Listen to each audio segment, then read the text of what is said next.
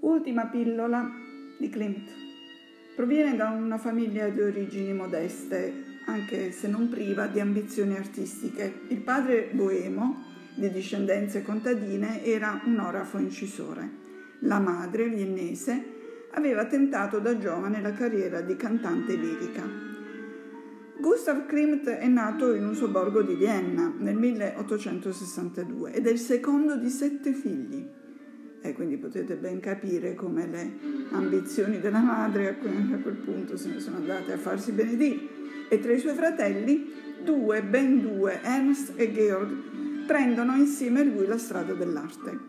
Il primo si affianca a Gustav, quella della pittura il secondo è fautore di molte cornici dei quadri, sceglie la scultura. Beh, praticamente nel 1876, eh, seguito l'anno dopo, mm, diviene allievo della scuola d'arte applicata di Vienna e nel 1888 cominciano ad essergli conferite da Francesco Giuseppe croci d'oro e medaglie al merito per la sua attività.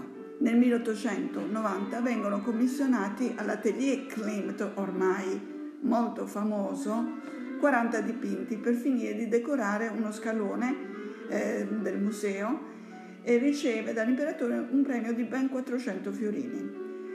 E cosa dire? Che nonostante l'incessante attività e la frenetica vitalità, portata sempre al massimo della tensione, Klimt fu restio alle dichiarazioni e alle eh, esibizioni in pubblico.